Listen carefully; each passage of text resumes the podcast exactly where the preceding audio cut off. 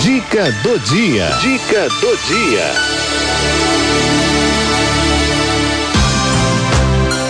Saúde na terceira idade.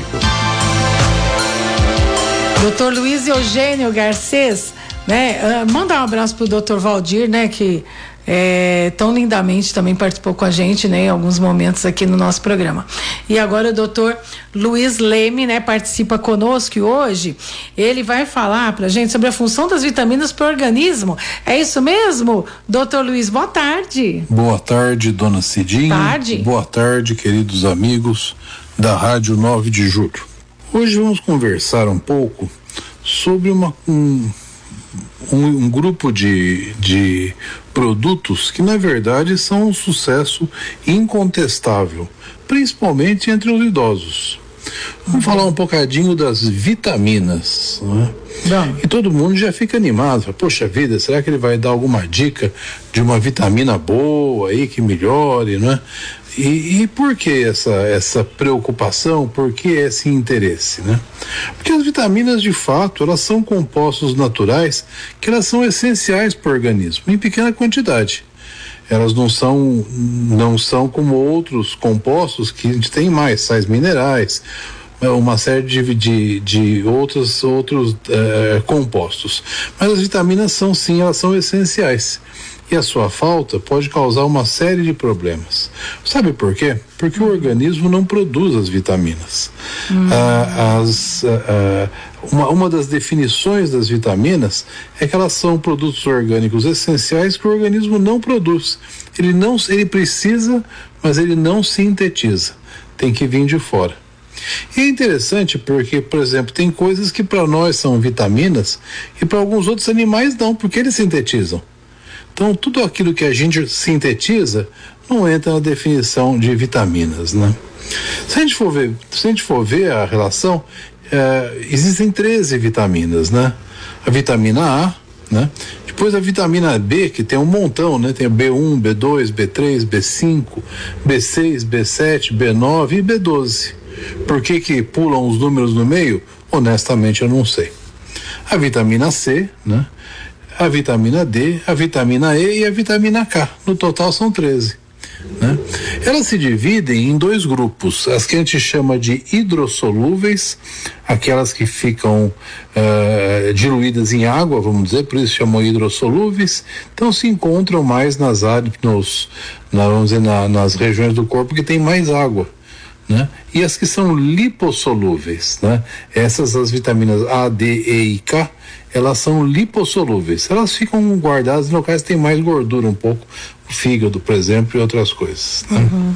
É, um dado importante é o seguinte: as vitaminas elas são disponíveis como medicamentos desde os anos 30, mais ou menos. Antes disso não havia, né? E mesmo nos anos 30, né, a partir dos anos 30 até o final do século 20 agora, essas vitaminas que eram oferecidas, elas eram oferecidas é, provenientes de, de, de, produtos naturais. Né? A partir do final do século é que se começa a ter uma facilidade de ter vitaminas sintéticas. Né? Hum. E daí vem uma pergunta: é, é importante tomar vitamina?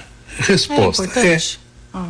Segunda pergunta: é importante tomar comprimidos de vitamina? É? Resposta: provavelmente não. Não? Para alguns será necessário, para outros não, né?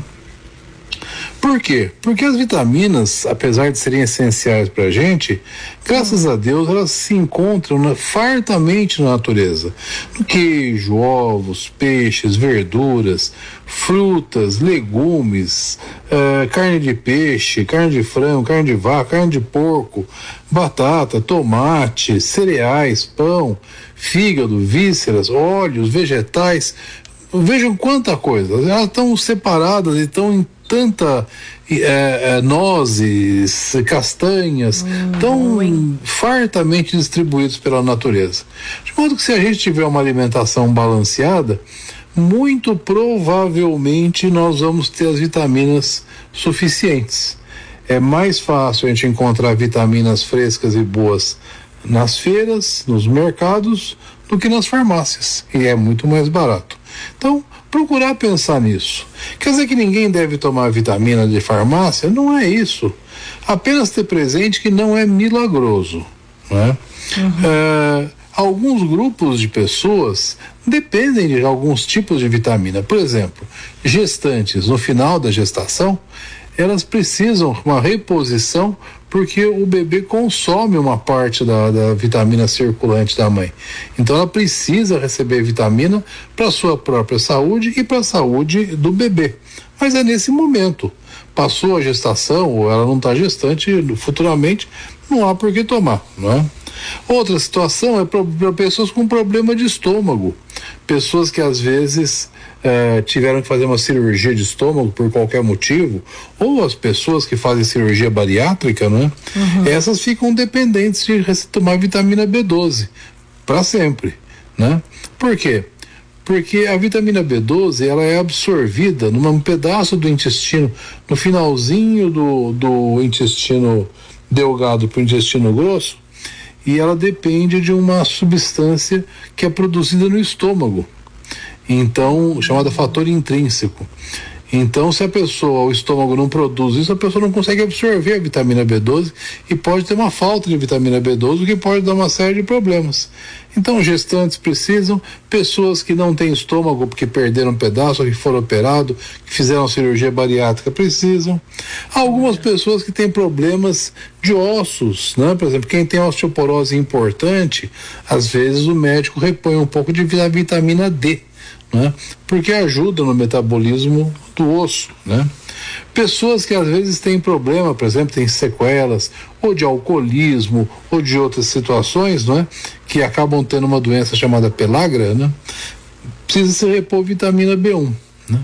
Mas vejam, essas são as exceções.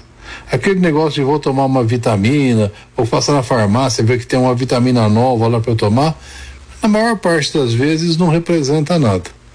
Às vezes, e nos, nos, nas padarias, e nos bares, a pessoa fala, não, me faz uma vitamina aí. É por lá o, o, o, lá, o dono da, do, do, o, do, lá do, do balcão, pois faz lá e coloca mamão, coloca banana, coloca leite, bate e tal. Pois olha, é uma vitamina verdadeira essa. Tem bastantes componentes úteis. melhores, mais gostosos e mais baratos do que as vitaminas artificiais. Então a grande mensagem é essa. Né?